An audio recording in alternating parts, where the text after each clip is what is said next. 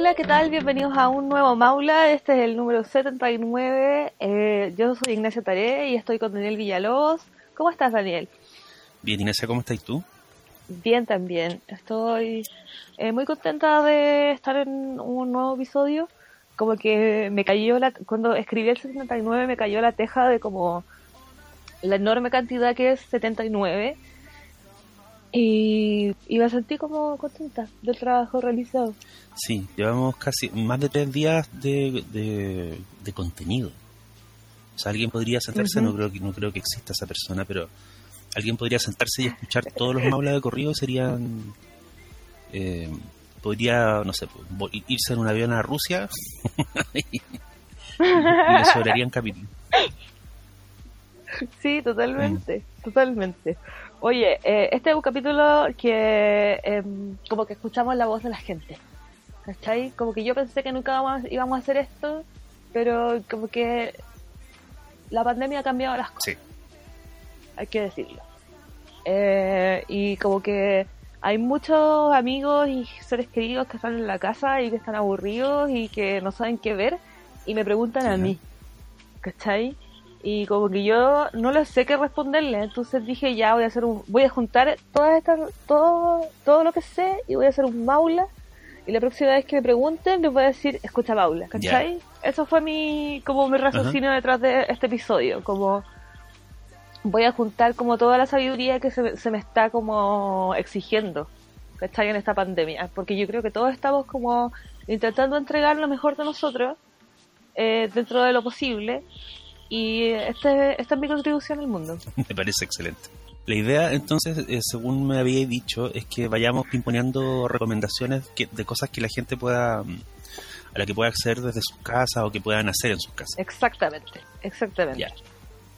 ya, yo voy a partir yo porque quiero partir con Mindhunter. Entonces, como hacer como una suerte de epílogo de nuestro de nuestro de nuestro viaje por David Fincher creo que Mindhunter está súper entretenida.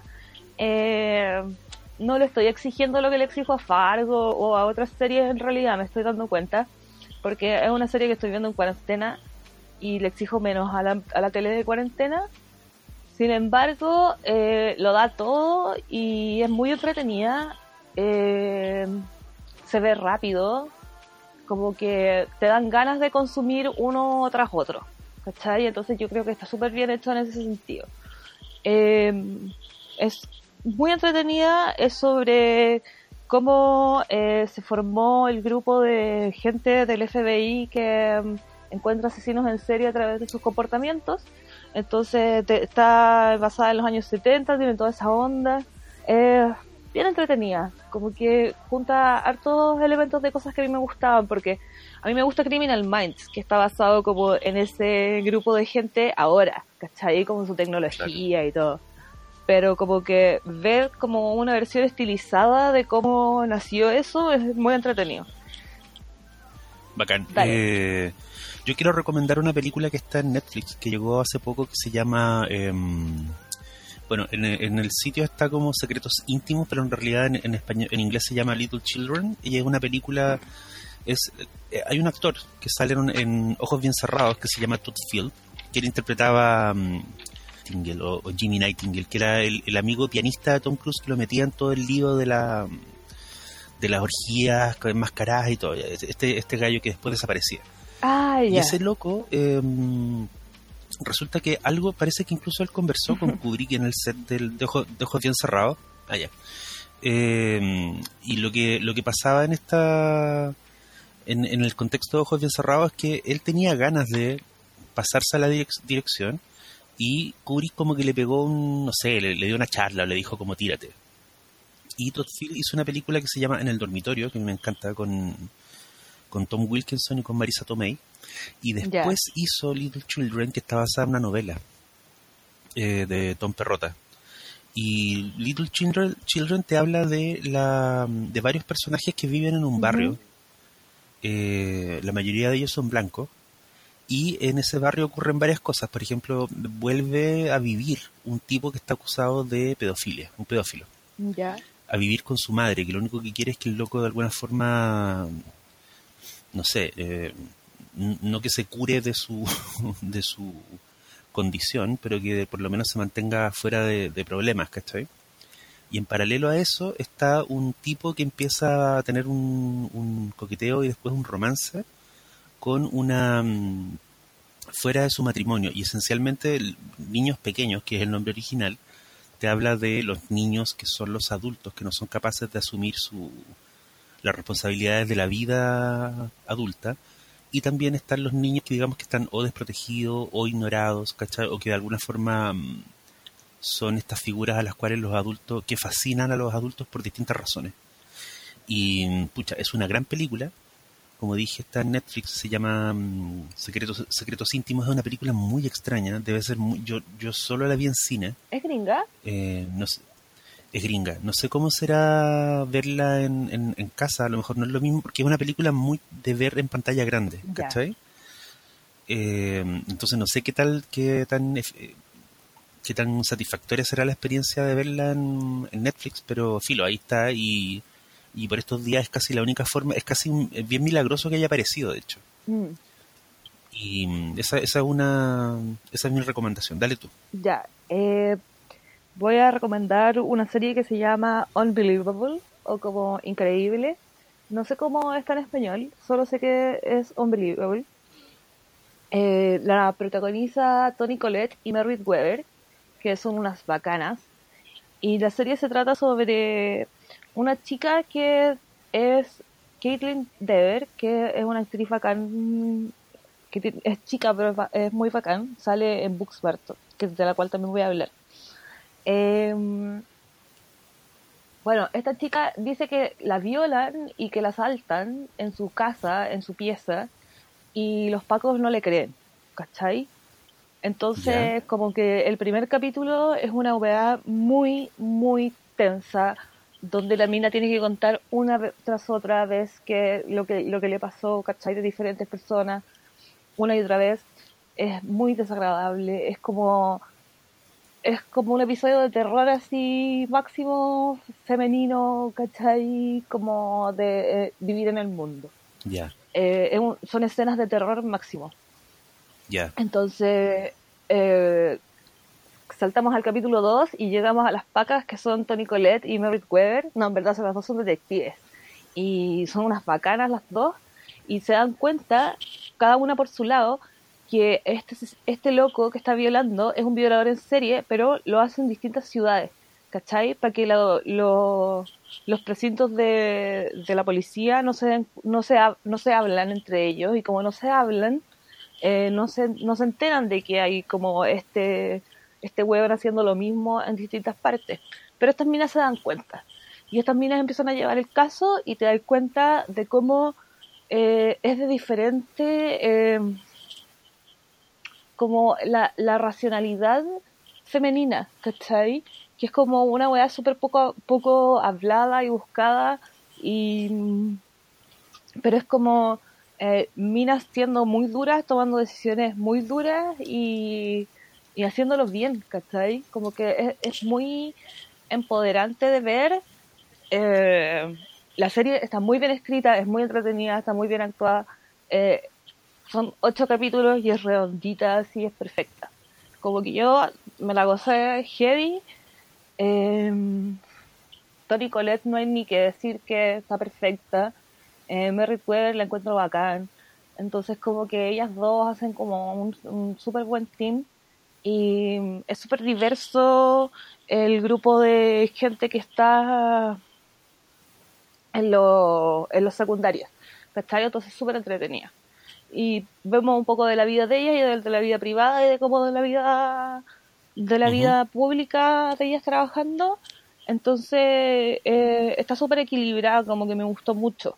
La encuentro así como una pieza, una pieza de feminismo, como cuando, cuando estamos buscando representación y todo eso, y como que la conversación se va como a si necesitamos Supergirl, ¿cachai? No, como necesitamos esta clase de, de, cosas, ¿cachai? Como cosas que, que conversen estos temas y que muestren cómo abordar las cosas como desde otro criterio. Ya.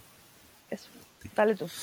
Eh, yo quiero recomendar una, mm, una cosa de comer que yo había menospreciado por años porque la, la comí de chico y tenía como una idea de que era mm, no de que fuera una mala comida, sino que era como, no, pues ahora, ahora que, soy adulto como otras cosas, pero la empecé a probar de nuevo en, en, pandemia y me reencontré con ella y aprendí a cocinarla porque yo siempre la comí cocinada por mi, por mi vieja o por mi abuela y, y son las croquetas de jurel, que mm, no sé si la hay pavo, pero básicamente la croqueta, las croquetas de jurel es que tú picáis cebolla y no sé, yo lo hago con pimentón, con ajo, con nueces, em, con zanahoria, zanahoria rallada. Es que para darle una cosa más... Y después a esa mezcla le tiráis un tarro de jurel que lo desmenuzáis antes y le sacáis el agua. Eh, y entonces tiráis la... Yo cilantro también, cilantro. Y le echáis la carne del jurel a esa mezcla y a eso le echáis dos o tres cucharadas de harina y tres huevos y te salen fácil ocho croquetas que después, bueno, todo eso lo amasáis, lo mezcláis y, lo, y te echáis harina en las manos, que es un truco que yo no sabía, lo aprendí hoy día. Em, te echáis harina en las manos y así es más fácil hacer las croquetas y las tiráis a, freír en una paila lo más grande posible para que se frían todas al mismo tiempo. Y las vais dando vuelta y la hueá es increíble. O sea, es, eh, puta, eh, es barato, eh, es sabroso. le ponéis un, un, poco de arroz al lado y una ensalada y tenéis un almuerzo completo y yo, y yo creo que voy a comer croquetas de aquí a, a diciembre. ¿Y cuál es tu opinión de, de las croquetas de coliflor? Y, eh, ¿Sabéis que las voy a intentar ahora? De hecho, también me dieron una receta para hacer eh, croquetas de espinaca. Ya. Así que voy a, voy a probar con... No creo que tengan el mismo éxito que las de Jurel, pero mm, como que siento que di un... Como que ya no puedo volver atrás, ¿cachai, Nacha? Como que... sí, quiero, entiendo. Quiero, quiero hacer croquetas de todo pasa con algunas frituritas. Sí. Bueno, ya que eh, recomendaste una comida, yo también quiero recomendar la comida que tenía en la lista, que es un, es un pan muy humilde, pero es un pan muy sabroso y perfecto, que es eh, pancito con mayo y chucrut. ¿Cachai? Nada más, solo mayo y chucrut. Es como un pre completo, ¿cachai? pero es muy rico, es muy, muy rico. Además que como que yo me siento bacán, porque como que en alguna vez leí en la revista Paula que comer chucrut es bacán como por el tema de los probióticos y no sé qué, y cosas de revista Paula, ¿cachai? Entonces, eh, nada, pues como que, como que lo encuentro bacán porque es muy barato, eh, es muy, como que del paquete de chucrut te salen muchos, ya. Como que si querías hacerlo más gourmet, te podéis comprar el chucrut que viene como en ese chucrut alemán, que es como más bacán, que hacen con vino blanco y todo. O te podéis comprar el chucrut traverso, que es el mejor, según yo. Y ahí, pues, mayo chucrut. Eh. ¿Y de cuánto estamos hablando? ¿Cuánto, cuánto vale el chucrut, el chucrut traverso? ¿Costará como unas dos lucas? No, Daniel, vale menos de lucas. Ah, pero entonces ya, can. Vale menos de lucas. Y ahí tenía un desayuno, con un, con, un, con un tecito al lado tenía un desayuno. Totalmente. Bacán. Lo que yo sí invierto es en la mayonesa. Compro una mayonesa peruana que se llama Alacena. Compro la misma. ¿Sabes que no sé por qué es mejor? ¿Tendrá más huevo? ¿Tendrá le echarán más le echarán se llama ajimonoto? Eh, no sé, pero la, pero es tanto mejor que las otras mayonesas, la cagó. Totalmente. Yo, antes comía Kraft y un día probé esta mayonesa peruana y dije como, no, no puedo, de nuevo, no puedo volver para atrás. No hay marcha atrás. Ahora, no, ahora de hecho, a veces, a veces le, le echo mayonesa a weas que no deberían llevar mayonesa. sí, cachado, pasa eso cuando uno compra esa. Sí, como que le echáis los tallarines con salsa, le echáis como el pan con mantequilla, es como ya, filo, filo. Estamos, estamos, estamos en pandemia.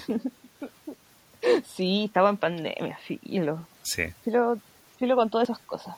Ya, dale tú.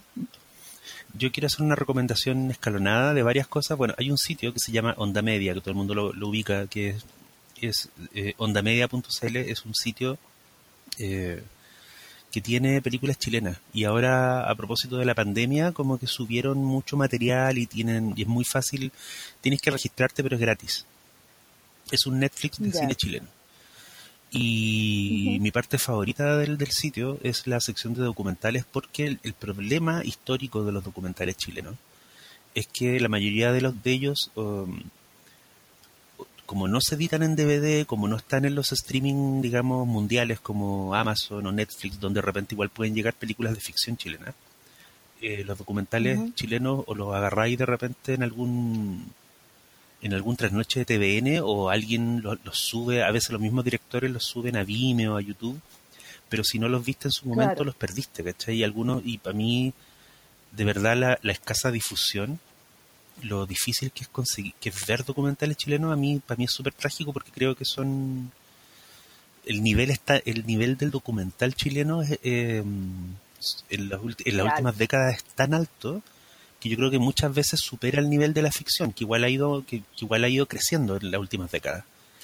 Pero los documentales chilenos así, yo, hay, hay algunos que son para mí inolvidables. Entonces, eh, voy a mencionar algunos que están en onda media y que a mí me parecen así por distintas razones que son súper eh, son súper eh, dignos de revisarse. Uno es la 11, que ya mucha gente lo ubica porque ganó muchos premios, porque fue súper criticada, pero hay gente que no la alcanzó a ver o que no se la topó en, en el momento. Y la 11 es, un documental de Maite Alberdi sobre un grupo de amigas que son señoras mayores de la tercera edad que se juntan a tomar once y a través de, una situación tan pequeña, eh, el documental te muestra no solo la amistad entre ellas, sino que le toma como una foto a una a una zona de la vida chilena que está súper poco tocada, que es justamente la vida de la tercera edad.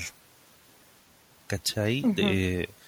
Un, no sé si un defecto, pero un punto ciego de nuestra ficción audiovisual y de nuestros documentales en general suele ser la, la gente mayor la mayoría de las veces cuando tú ves gente vieja en pantalla es porque están dando un testimonio, porque están contando algo, están siendo usados como, como fuente de datos.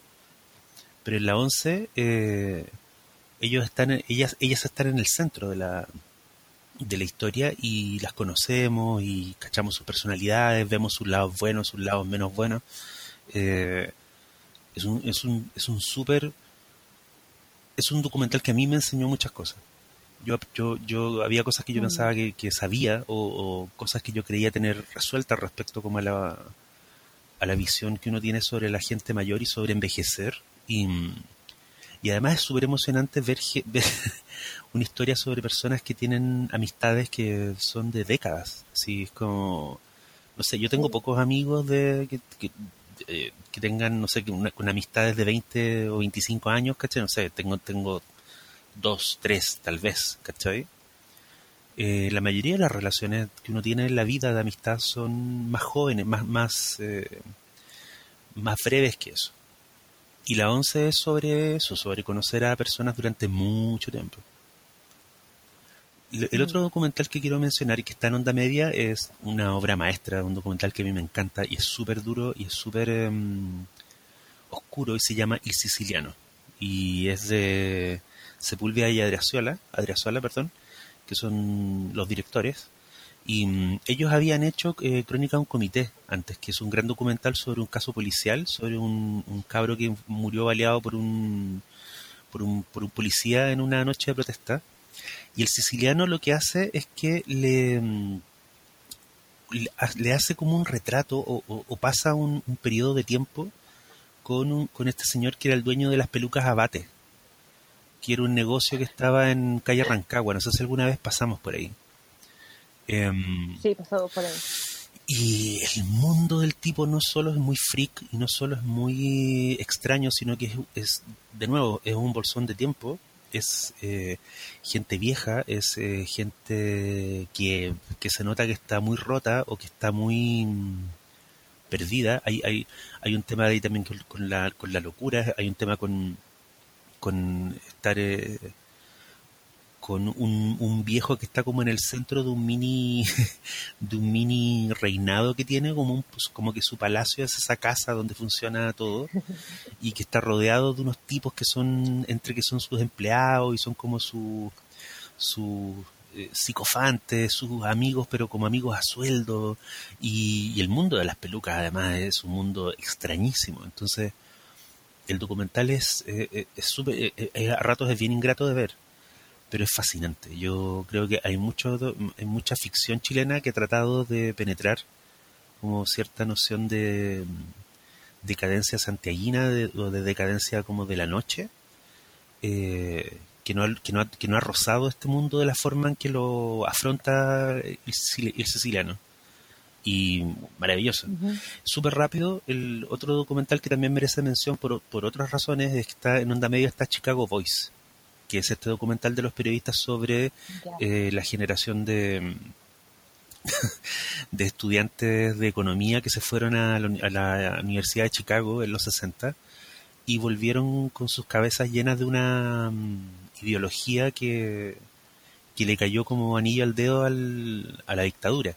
Y, ellos de alguna forma fueron los artífices del sistema económico que nos tiene todavía de las pelotas y en ese sentido el, es un documental súper informativo. Em, te cuenta un montón de cosas que uno no sabe, te transmite también la idea de que detrás de todo este mm, tinglado que suena como tan oscuro y tan técnico está una idea súper bonita y súper triste también de, mm, de, que estos cabros, y que ahora los vemos viejos, viejos, viejos, digamos, en el documental salen gallos de setenta y tantos años, pero de alguna forma nunca dejaron de ser los boys, los chicos que fueron a Chicago y a Estados Unidos y que en esa universidad como que vieron, es, su Shangri-La, es el lugar que ellos perdieron. Entonces, esta idea del chileno que va afuera, aprende algo y después se pasa la vida tratando de que Chile se parezca a ese algo, eh, nosotros lo hemos visto no solo en la economía, lo hemos visto en un montón de otras áreas. Y, y en ese sentido el documental toca algo que va más allá de la simple historia de este grupo. ¿Cachai? Eh, otro, rápidamente otros títulos que ya, son más conocidos y que pero que igual mucha gente puede no haber visto está la ciudad de los fotógrafos que es ese gran documental sobre la, la asociación de fotógrafos que, que registraron la dictadura en los años 80 em, que digamos y que es un documento histórico porque entrevista eh, pone pone frente a la cámara eh, a varios de estos fotógrafos y ellos cuentan de primera mano algunos eventos que o el contexto que rodeó a ciertas fotografías que son canónicas y que han determinado la imagen que uno tiene de la dictadura hasta hoy. Y cuando uno ve la ciudad de los fotógrafos te das cuenta que en el fondo la dictadura, al menos para mi generación, es, eh, son fotos fijas, no son no son videos, no son, la dictadura no está en movimiento en mi cabeza, está fija porque la conocí a través de estas fotos. Entonces es, em, es, bien impresionante. Está, está actores secundarios también, que este quizás como el de los documentales que se han hecho sobre las distintas aristas de la dictadura, quizás es como el más pop, no en el sentido de cómo está hecho, sino en el sentido de que todo el mundo lo vio en su momento. Pero yo creo que hay una generación mm. nueva, eh, cabros menores de 20 o menores de 15, que deberían echarle un vistazo porque creo que actores secundarios te habla de eh, no solo de, la cosa específica de tomarle como una foto a una generación de cabros que secundarios que fueron formaron parte de la de las marchas y de, las convocatorias contra Pinochet, sino que te habla también de cómo cómo cada uno de ellos, después de que se acabó la épica, tomó distintos rumbos, algunos privados, otros públicos, y algunos se salvaron y otros no sé si no se salvaron, pero digamos, pero llegaron a un punto mucho más amargo en sus vidas. ¿Cachai? Está la directiva también de Lorena Giaquino, que yo encuentro que es uno de los buenos documentales que se han hecho en los últimos 10 años. Es un documental sobre, sobre, que es muy bonito porque te retrata un mundo mm, enorme, o sea, te habla de Chile, pero a través de una salita, de un edificio, ni siquiera un edificio, es un piso en un edificio, donde funciona la directiva de árbitros de fútbol amateur. Y te cuenta y te cuenta las pequeñas miserias y también la, cómo funciona de alguna forma la, la, idea cívica o de civismo dentro de este grupo de, señores que, que, en buena onda es como que coleccionan estampillas, pues así ser eh, ser árbitro de fútbol amateur es como es, como ser eh, caballero andante, ¿cachai?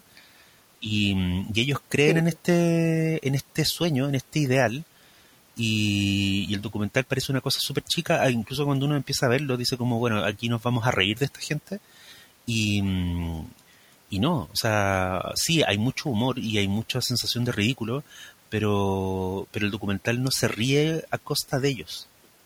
El documental los mira con, de verdad con cariño, con interés y, mm, y hacia el final hay una idea muy bonita de la de cómo los tejemanejes y las miserias de la de, cómo se maneja esta directiva reflejan la forma en que funciona Chile. ¿Cachai? eh, yo creo que eso... Ah, espérate, lo último, lo último, lo último. Hay un documental de Agüero que, que hay que mencionar, que se llama Como me da la gana y que es una, un documental muy corto que él hizo en los años 80, creo que fue el 84, donde él hizo una cosa muy chica él pescó su equipo, que deben haber sido dos personas, y fue a lugares de Santiago donde se estaban rodando películas. Y el loco le preguntó a los realizadores qué estaban haciendo, eh, por qué lo estaban haciendo, y, qué exposición pensaban ellos que iba a tener su película. Y las respuestas que dan los, los tipos son súper variadas. Él va a distintos rodajes, ¿cachai? Va al rodaje como de un documental, va al rodaje de un cortometraje, eh, y todo lo que le dicen los directores, hay una directora también que está Diana Gaviola, que la entrevista, eh, son de alguna forma los testimonios te dan un, un pantallazo súper único y súper súper importante para, la memoria histórica del, del cine chileno eh, sobre cómo, cómo los locos eran en el fondo Toribio el náufrago no tenían, no había distribución, no había, porque hoy día incluso con todas las quejas que hay respecto a lo difícil que es hacer producción audiovisual en Chile, de alguna forma existe la sensación de un mercado o la sensación de que hay un contacto y de que alguien podríamos ir a este festival o esta película podría darse acá. Pero en esa época, en el, en el mundo que al que le toma una foto el, documental de Agüero, eh, a veces no hay a veces tú tenés la sensación de que los locos ni siquiera saben cómo filmar, ¿cachai? Y eso es hermoso porque lo que sugiere Agüero, o sea, cuando se termina el documental, tú te das cuenta que cuando no hay mercado, cuando no hay aspiraciones de, de ganar premios, cuando no hay certeza respecto a cómo se va a ver, se va a ver tu película, en el fondo la haces para ti, por lo tanto puedes hacer lo que quieras. ¿Cachai? Y eso es muy bonito. Eso. Oh. Eso, pero es el, el ondamedia.cl y las secciones tiene una pestaña que está dedicada a documentales chilenos. Bacán. Eh, yo... Y de paso, los últimos súper cortos, y de paso están, creo que están todos los documentales de Agüero salvo el último. Que mm. a mí me parece que Agüero, es uno de los grandes directores del cine chileno vivos, así que como que es, una oportunidad única, pues yo no sé si cuando se acabe la pandemia todos estos títulos, todos estos títulos van a permanecer en onda media. Es probable que no. claro. Sí. Sí. Sí. Sí, ese es, ay, ese es un tema, pues. Las cosas, todas las cosas que se han subido como por. por no te escuché lo último. Que, que, que como que igual hay un montón de cosas que se han abierto y se han subido gracias, o se han subido a internet como gracias a la pandemia. Claro, la situación, la, la excepción crea esta regla, digamos, de que todo, toda la gente sube cosas que habitualmente tenían guardadas. Sí, no, y está heavy la situación. Pero bueno, eh, voy a hablar de eh, una película que me gusta mucho, que pasa muy piola en la vida, eh, que es del 2011 y se llama Your Sister's Sister. Es de Lynn Shelton, actúa nuestra amada Emily Blunt, Rosemary DeWitt y Mark Duplass. Y ellos son casi todo el elenco, de hecho. Em, la razón por la cual estoy hablando de esta película no es porque la vi hace poco, sino que porque hace poco Lynn Shelton se murió. Y murió muy joven, murió como de 54 años. Y no, sé si habéis visto alguna de sus películas, pero como que a mí me gustan mucho porque como que tienen un, tienen un humor súper lacónico y como una forma de eh, explorar emociones humanas que como muy que muy aterrizadas son, son, cosas muy aterrizadas que pasan en el mundo y que siempre están pasando pero que como que nunca nunca vemos en el cine ¿cachai? como que hay una, una de las películas eh, se trata como sobre la la tensión sexual y romántica de una pareja de mejores amigos ¿cachai? o My Sister Sisters es como sobre unas hermanas que se van como a un lugar hermoso, a una cabaña así como en un lugar hermoso, ¿cachai? Que parece como un lugar del sur de Chile, pero es allá en, en los Estados Unidos. Y mm, como que empiezan a pasar días, empiezan a pasar los días y están estas dos hermanas con el mejor amigo de una de ellas. Y eh, como que ocurren conversaciones, ocurren eh, revelaciones, toda clase de, como todas las cacas que pueden quedar entre dos hermanas y el mejor amigo quedan, ¿cachai? Y entonces de ahí es como arreglárselas. Eh, hay mucho alcohol de por medio, hay muchas conversaciones de nocturnas, de las hermanas, de los amigos, y es súper bonita porque como que la encuentro súper real, ¿cachai? Como que eh, me gusta Caleta y además tiene un final que es súper inesperado y es totalmente abierto, entonces como que la película termina y yo literalmente le di un grito la primera vez que la vi como que no podía creer que la mina tuvo como el coraje de terminar la película ahí, ¿cachai? Y eso como que me hizo amar a Lynn Shelton más. Y mm, Lynn Shelton también como que fue una loca muy bacán porque siempre como que se, se negó a trabajar en Hollywood, entonces lo que ella hacía era trabajar en tele para juntar plata y cuando tenía plata se hacía la película. ¿Cachai? Como con ese espíritu del que acabáis de hablar y por eso yo empecé a hablar de ella. Ya. Eh, ella trabajó en cosas como New Girl, Mindy Project, Mad Men, eh, Good Place, como que tiene así un, un currículum súper bueno, ¿cachai? Como que ha salido en caleta de cosas bacanes. Y fue una lástima. Eh, yo, yo, tuve mucha pena cuando me enteré. Ella era, los últimos años fue novia de Mark Maron, el comediante que tiene el podcast What the Fuck. Eh, y hay una entrevista que ellos se hacen, ella le, o sea, él le hace a ella, y mm, es la primera vez que ellos se hablan y se conocen. Eh, y es, es muy bonita, yo la escuché ahora así como, ahora que él, él, él la subió de nuevo. Eh, y es muy bonita porque veis cómo va pasando el, el rato y ellos empiezan a coquetear así heavy. ¿cachai? Pero como tienen que seguir sutil porque están conversando sobre cine y sobre la historia, no sé vos, ¿cachai? Pero como que eh, escucharla ahora tiene otro otro sabor, pues. Entonces es como es como bonito que esté ese documento ahí. Sí, pues aparte que cuán, lo, cuán común es que tú podáis escuchar el momento en que te te enamoraste de la otra persona, o sea, esa weá es un privilegio. Totalmente, totalmente. Al mismo, al mismo tiempo es terrible, yo encuentro. O sea, yo que él como que no escucharía nunca más el audio. bueno, el audio parte con él presentándolo y por qué está el audio ahí de nuevo. Y él cuenta su de su relación con ella, yo no tenía idea.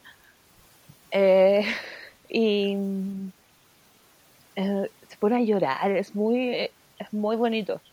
Porque es todo muy, muy crudo también. Sí.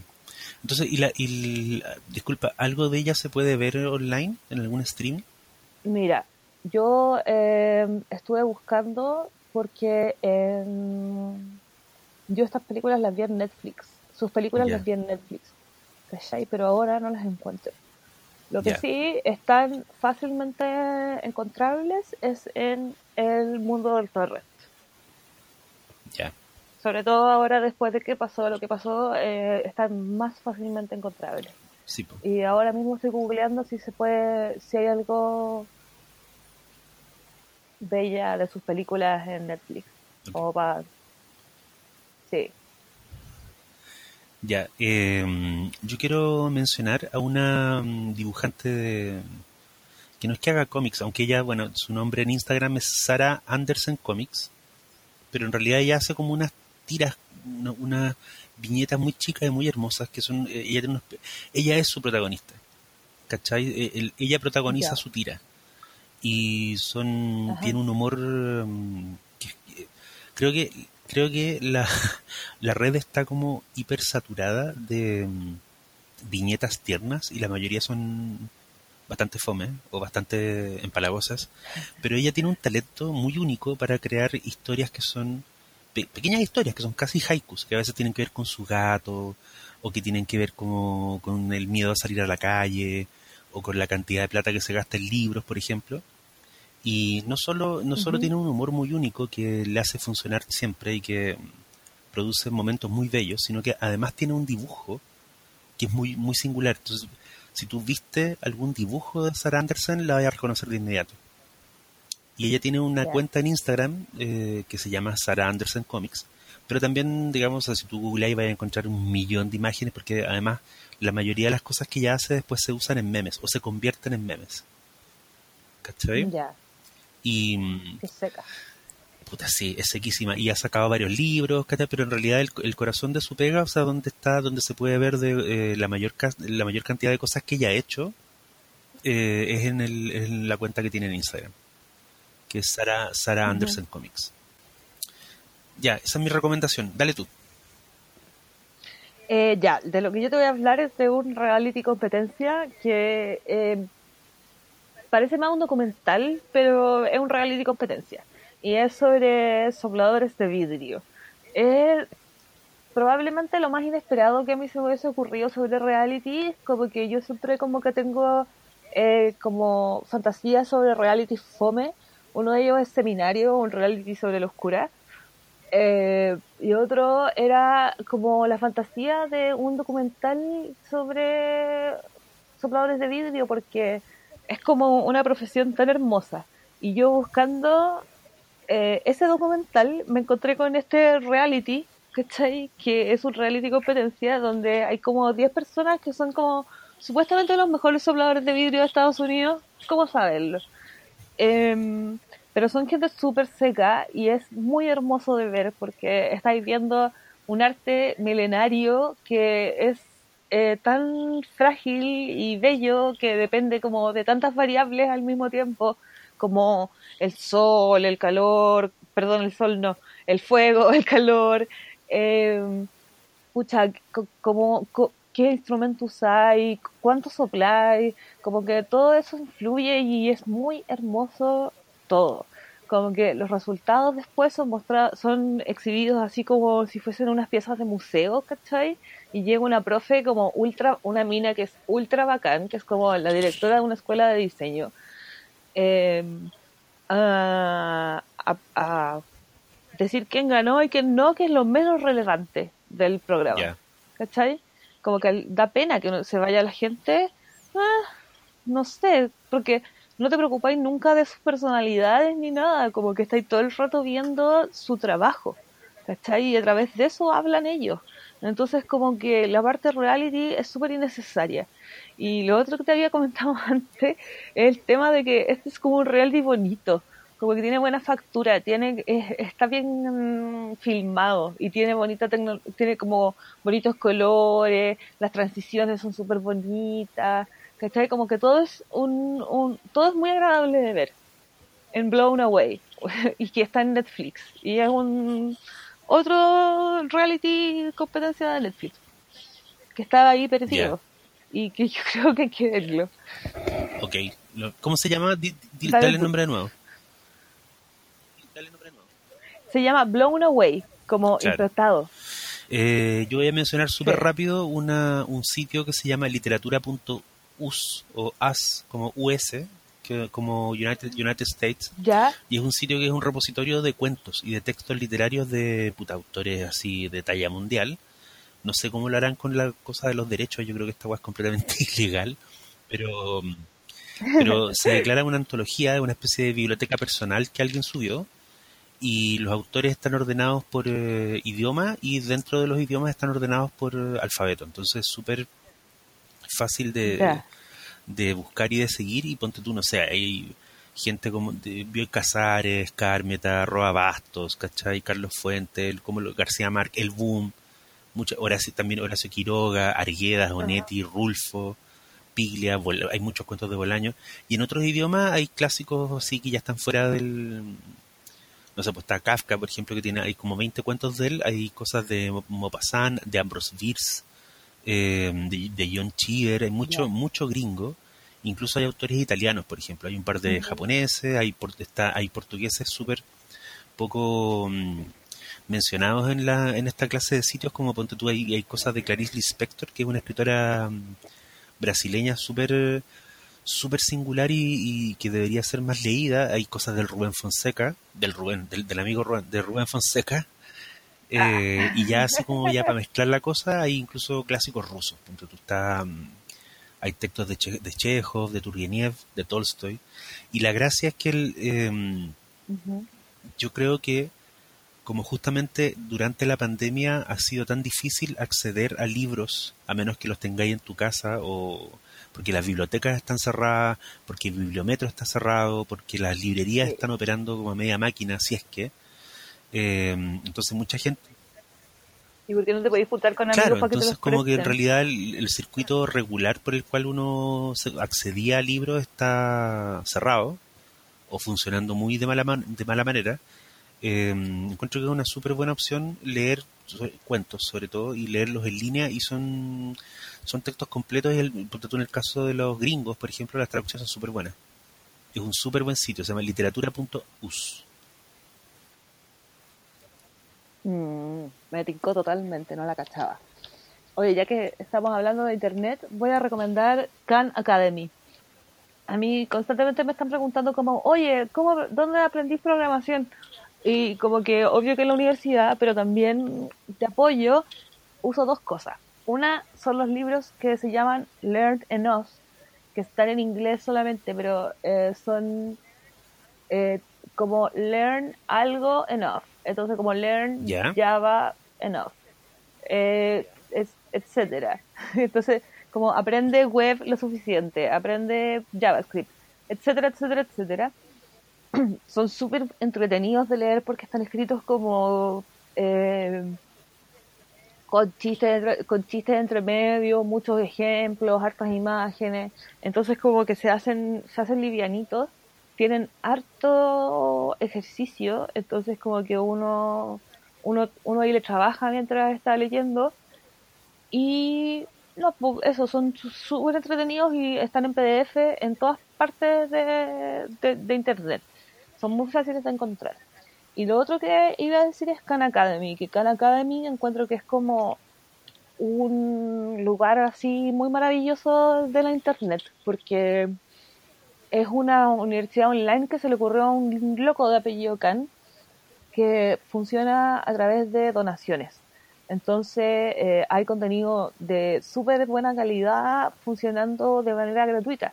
¿cachai? Y de ese contenido hay un montón, un montón, un montón que hay en español y como que siento que no se está aprovechando.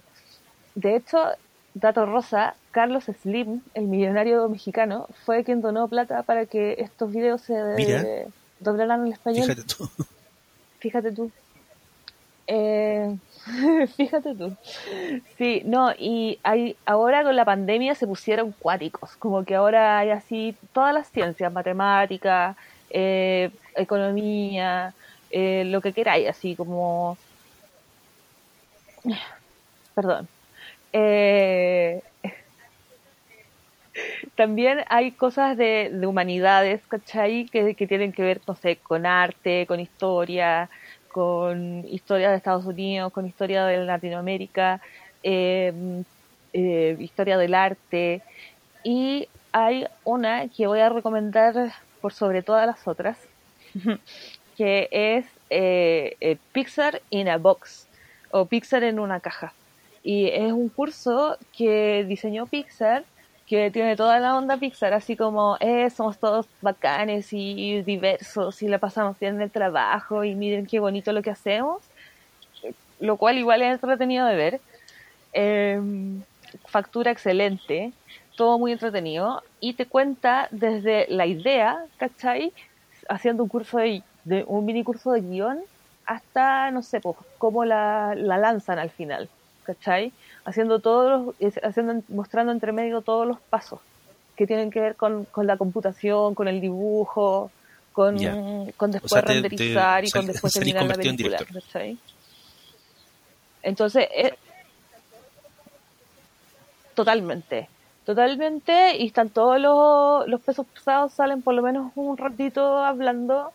Eh, es puta, es súper entretenido porque además está todo, el rato como, todo el rato te, te, están mostrando como, bueno, cuando hicimos eh, Tori Tori, aquí hicimos esto, ¿cachai?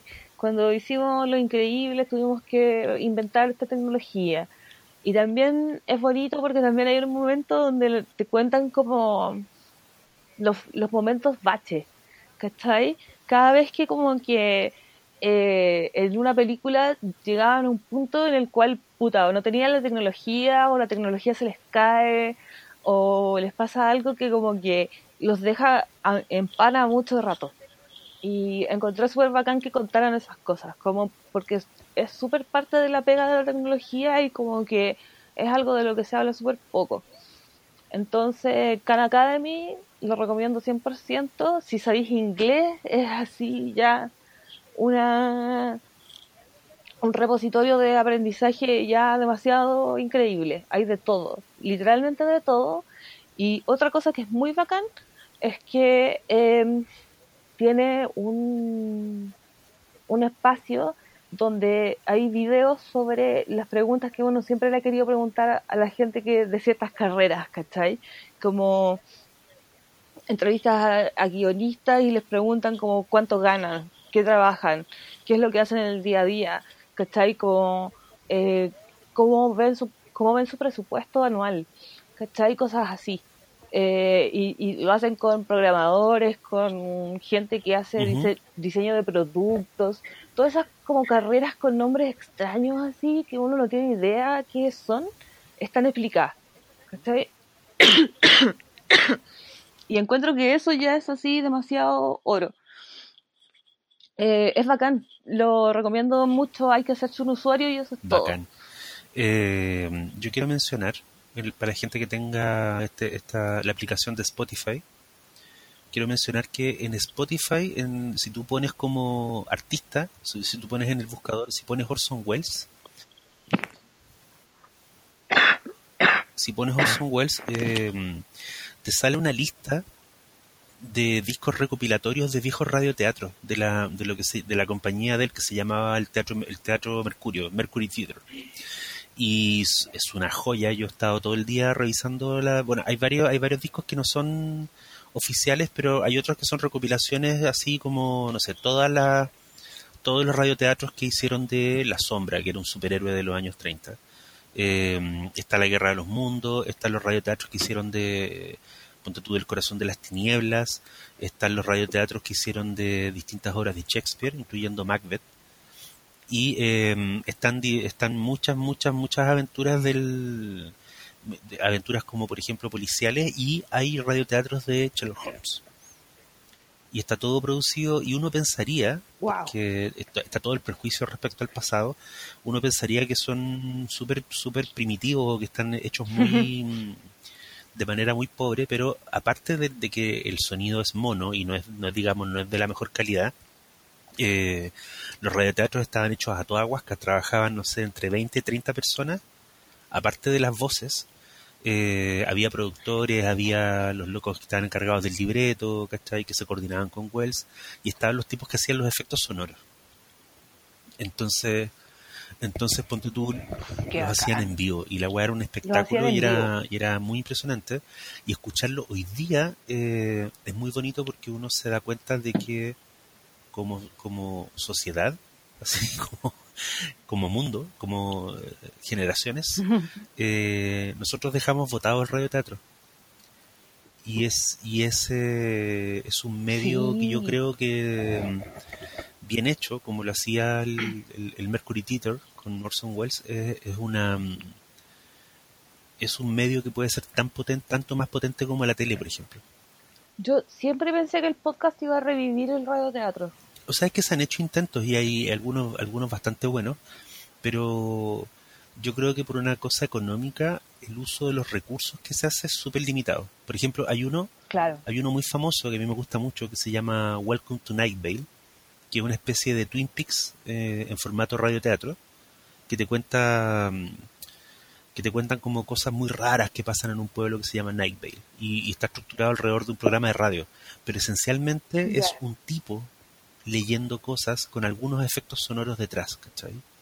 No tiene esta lógica envolvente porque en, el, en los radioteatros de, Orson Welles que están que se pueden ver, escuchar en Spotify, eh, de repente tenéis, no sé, siete, ocho voces y tenéis efectos, tenéis lluvia, tenéis ruido de autos, ¿cachai? Tenéis caballos y toda esa weá los locos la hacían en el, en el set y es súper bonito. Y es una, te evoca mucho, cosas muy... Eh, te, hace trabajar la imaginación de una manera muy única. Porque no es un, no es un audiolibro, ¿cachai? Es como, es, es, es como que tú estuvieras escuchando con los ojos cerrados una película donde están pasando muchas weas. Entonces es, bien impresionante.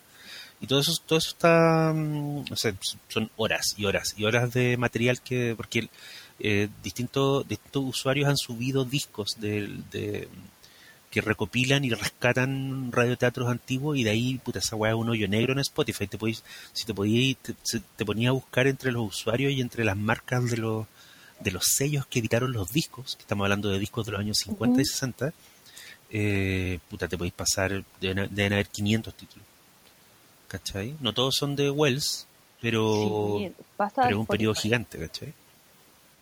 Eso. Yo me metí en una pasta de Spotify que no conocía. Em, a propósito de Black Lives Matter, em, hicieron un eh, playlist de discursos icónicos de eh, gente como Martin Luther King, eh, Barack Obama, Malcolm X, Angela Davis, ¿cachai? Como una mezcla así de todos y entre medio canciones de gente como Nina Simone, Sam Cooke, como Stevie Wonder y hoy es un muy buen playlist y también es un un hoyo negro porque empezáis a darte cuenta que gente como Martin Luther King está fichada como artista, ¿cachai? Pero están todos sus están todos sus hits. todos sus discursos que fueron grabados están ahí. Y están los de Kennedy, y están, no sé, los de un montón de gente. Entonces, también es un hoyo negro de, del, un hoyo negro bastante nerd, pero muy entretenido. Bacán. Oye, la última recomendación que yo tengo em, es una recomendación muy específica y muy generacional que es, que es para un, em, un grupo de Facebook. Cáchate la, la guatata. No, no, pero es un grupo de Facebook. Que, sí. Igual, ¿sabes qué? Esta semana pensé, dije, ¿de dónde viene como esta, como esta especie de autotroleo por la edad? Si en el fondo es como, bueno, ¿quién, ¿a quién vaya a engañar? vamos a decir como, hola, hola, hola muchachos. Son todos, somos, somos terrible tela, terrible buena onda. No, bueno. No, creo que hay que dejar de, pedir disculpas por, por, los viejazos. Eh, este es un grupo que organizó Ricardo Martínez, que se llama Clásicos AM, y, y la, y la weá pegó tanto que incluso salió en el diario pero en el diario como que se le describió como una especie de grupo de nostalgia y de weá, y, en realidad es específicamente sobre, para juntar a gente que quiere hablar de música M. Entonces es bonito porque dentro del grupo, como llegó mucha gente por el diario, porque salió en la radio también y todo, ocurrió algo bien bonito y es que hay una tensión permanente y hay un debate sobre qué es lo que cae dentro de la categoría de la M. Y también porque hay gente que se pone a hablar de como es inevitable que si estás hablando de música vieja te acordís de cosas que rodean a la música vieja. De repente la gente dice como, oye, alguien se acuerda de este chicle, alguien se acuerda de un, locutor que se llamaba así, que se murió. Eh, entonces la gente menciona muchos elementos que tienen que ver con la nostalgia y para eso, digamos, y en ese sentido se convirtió rápidamente en uno de los tantos grupos de, de, de retromemoria que hay en Facebook, que está lleno, ¿cachai? Pero al mismo tiempo hay debates donde de repente viene alguien y dicen como, oiga, disculpen, pero yo creo que, no sé, esta weá de More Laferte califica como música M, esta canción, y la pone. Y ahí la gente discute, dice como, oye, esto me recuerda a tal cosa, ¿cachai? Y se producen conversaciones súper buenas porque, y debates, ¿cachai? Y, y, de repente también la weá se pone política y ahí tiene que entrar el, administrador a poner, a poner eh, orden.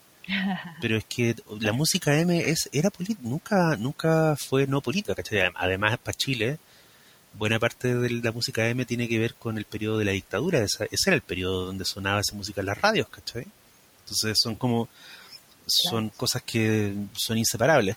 Pero aparte de eso se producen discusiones muy bonitas porque, por ejemplo, alguien dice, oh sí, mira, esta canción de Mon Laferte o de los Vázquez, ¿cachai? Por nombrar gente reciente, entre comillas.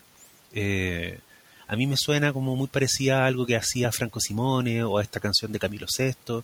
Ah, lo que pasa es que Camilo Sesto trabajaba con este gallo que es un productor y ese, ese weón formó a este otro weón que trabajó con Mon Laferte. Entonces se producen como unos unos cruces muy bonitos porque el, una, hubo un hilo que fue muy bueno donde alguien dijo eh, me gusta esta canción de no sé de Francisca Valenzuela ponte tú porque habla como del amor y la muerte y empezaron a, nombrar canciones de amor y muerte y llegaron hasta los tangos, ¿cachai? Y yo ahí dije, ah, la weá no es solo, o sea, es si es nostalgia, es nostalgia activa, en el sentido de que lo que a mí me molesta de la de la nostalgia en general es que suele estar suele estar como fijada en tu infancia y por lo tanto es una nostalgia que es acrítica y que mm, y que es solo mamona, es solo como identificación, como, ah, tú, ve, tú veías estos monos, yo también, ah, ya. Pero lo que me gusta del grupo de Martínez hasta ahora, no se ha, no se ha ido a la chucha, em, es que tiene esta, esta sensación de que en el fondo si la música de los años 60 o de los años 70 te dice cosas que te permiten leer el presente, en el fondo no es nostalgia. ¿Cachai? Porque el gran, las grandes obras de arte, y, no sé, las canciones de Camilo VI para mí son grandes obras de arte, eh, se reinventan cada vez que la, que la escucha una generación nueva. Entonces, es bonito porque yo siento que no es que la, no es que el grupo se trate de sentarse a tomar mate y a escuchar como viejas canciones, ¿cachai? Sino que se trata de como discutir un, un, em, un acervo cultural, por usar un término así como de, como de columnista del Mercurio. ¿Cachai? Se trata, de, se trata de darle respeto y de darle visibilidad y de, y de valorar entre todos como a una mm, fuerza que fue súper importante y que, y que todavía pervive, Que, que, es la, lo que había en esta clase de, de música popular. Y además otra weá que a mí me encanta, me encanta, me encanta que el que que el grupo esquive de alguna forma es que no cae como en esta mm, cosa irónica como de ah, la música de las nanas, la música para encerar, la música, la música de la música para de para planchar, como que toda esa weá la, en general la han esquivado, ¿cachai? La gente que con la que yo me he topado en el grupo, hablando de canciones, lo hacen como sin, sin ese filtro irónico noventero culiado. Así que así que yo le di un like apenas apareció el grupo. Qué bueno. Tú que todavía usas Facebook. Yo que todavía uso Facebook. Sí, pero lo, lo, ocupo, muy poco en realidad, pero, pero cuando me meto me salte, me sale, además porque es un grupo muy activo, entonces todo el tiempo los locos están subiendo y cada vez que yo entro a mi Facebook tengo notificaciones de, de los clásicos AM. Sí. Bacán. Oye, ¿y esa, es tu última recomendación? Oh, yo tengo varias. Así que voy a voy a voy a ser rápida y concisa en las que lo en, en unas y voy a voy a detenerme en una para que sea como el, cierre. Eh, Tiffany Haddish, Black Mitzvah, es su último stand-up, es muy bueno, son risas garantizadas, la mina es dinamita. El documental de Quincy Jones eh, lo dirige su hija, em, la actriz Rashida Jones.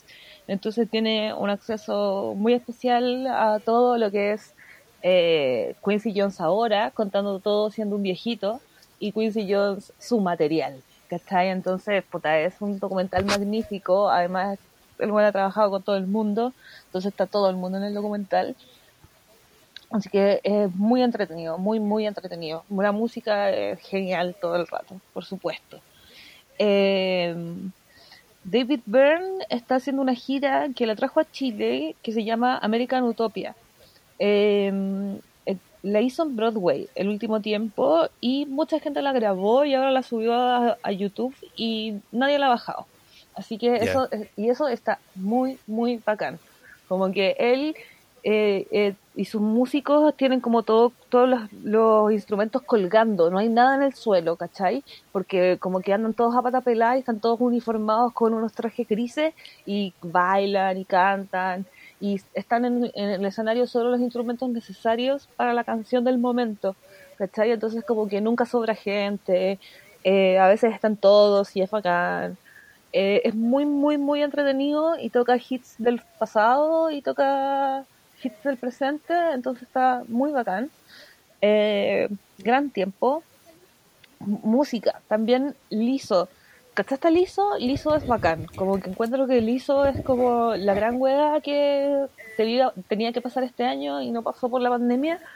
Eh, pero su disco um, Crying Because I Love You es tan bueno, es perfecto. Todos, sus, todos los tracks son así, escuchables y digeribles y, amables, ¿cachai? Como que tiene esa energía que tenía el disco Back to Black de Amy Winehouse, que desde la primera escucha tú lo encontrabas así como, oh, esto es perfecto, la mina canta increíble, ¿cachai? Liso tiene ese mismo efecto, todas las canciones son un hit. Un discazo yo creo que se viene ah, así como... Es como un clásico instantáneo. Oye, tengo una, tengo, me acordé de una recomendación. También, gran película. Pero es una eh, recomendación muy rara. Lo que pasa es que hace un tiempo, hace unos días, Nick Cave hizo un stream, un show en streaming, eh, un show, un show de pandemia en un lugar que se llama Alexandra Palace en, los, en Londres, entiendo, eh, que es un lugar precioso. Y el weón simplemente se, se, sentó al piano y tocó, no sé, 20 canciones y eh, era privado, o sea, no era privado, me refiero a que tú tenías que pagar y era un streaming específico, el loco no lo subió a Netflix, no lo, no lo puso mm, en Facebook Live, ¿cachai? Una weá, tú pagabas una entrada y te daban un link y lo veías. Y un alma caritativa, un, un bill pirata, digamos, subió brevemente el, el recital a YouTube. Y yo estaba ganduleando esa tarde y YouTube me ofrece la, y decía nuevo, Nick Cave, ¿cachai? Alexandra Palace completo. Y yo dije, ¿qué será esta weá? Y la puse. Y yo nunca había sido un gran fan de Nick Cave, me caía bien y me gustaban algunas canciones, pero no podía decir que fuera un fan.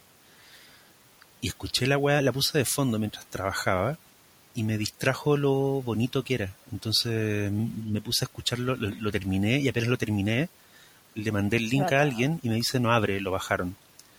Y así que la weá desapareció. No ha vuelto a aparecer ahora, pero es muy, muy probable que, eh, mm, que, alguien lo suba a Torrent o que alguien lo suba de nuevo a YouTube. Y, si está escuchando Nick Cave, le pido disculpas, sentidas disculpas. Eh, pero, pero es que la weá es hermosa. O sea, de verdad sería una pérdida que nadie pudiera mm, que nadie pudiera escuchar el recital de nuevo. ¿Cachai? Y aparte lo, lo, lo grabaron con a varias cámaras, fue una producción muy pro dentro de la lógica de la pandemia, ¿cachai? O sea, él no toca como músico, él está siempre solo, nunca veis a otra persona. Eh, pero la weá es así, es, es hermosa. Y cuando tocó covers de otra gente, tocó sus canciones, ¿cachai? Y cuando se acabó yo dije, bueno, soy un fan de Nick la cagó. Así, muy impresionado. Así que hay que, hay que estar atento porque además que alguien va a volver a subirlo en algún momento. Lo estoy buscando, no lo encuentro. No, si lo, lo bajaron. Ya. Así veo. Está, no está. Estaba mencionando Booksmart. Solo la quería mencionar. Véanla, es entretenidísima.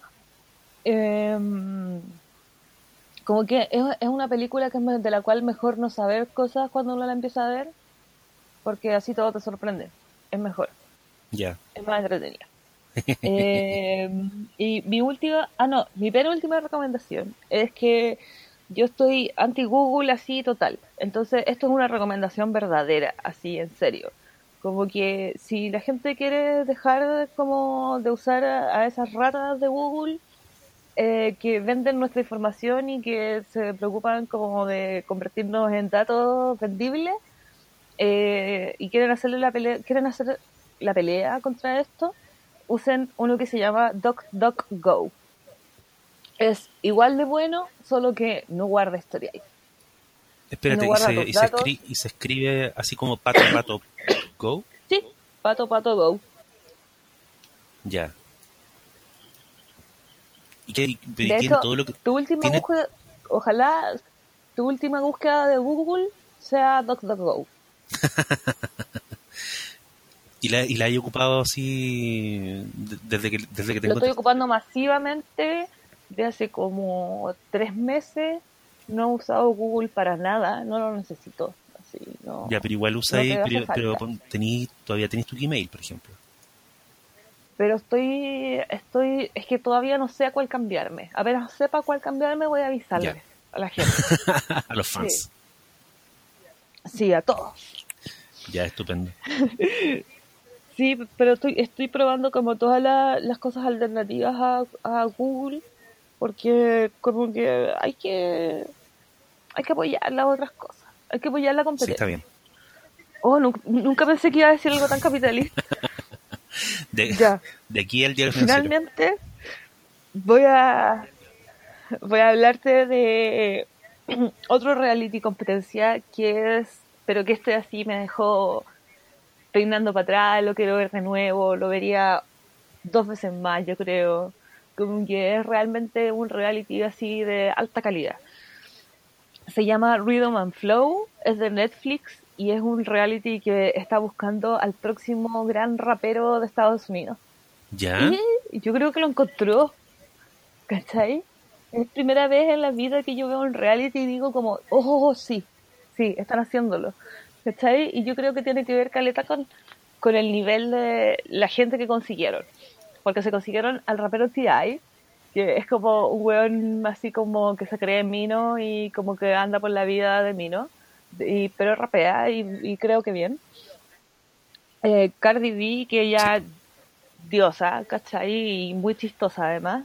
Y Chance the Rapper, que es un seco y es mi ídolo.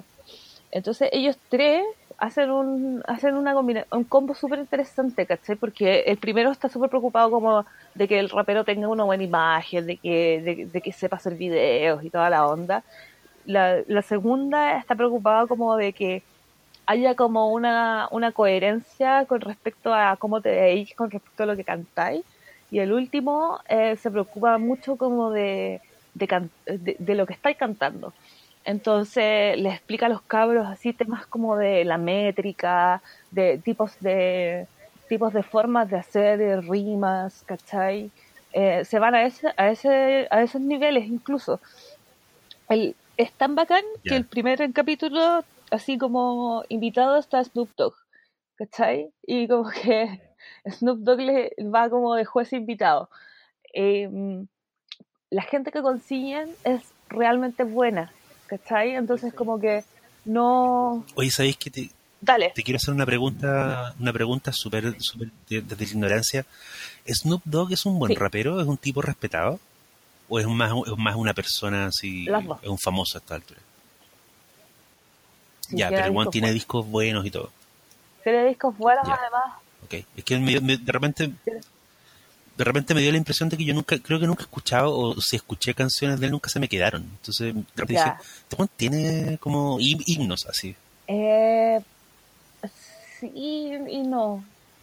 Hay uno que se llama Gin and Juice, que es como el que, el que suena en la, en las fiestas, y hay otro que es más nuevo que se llama John Wild and Free, pero el problema de John Wild and Free es que la escribió Bruno Mars.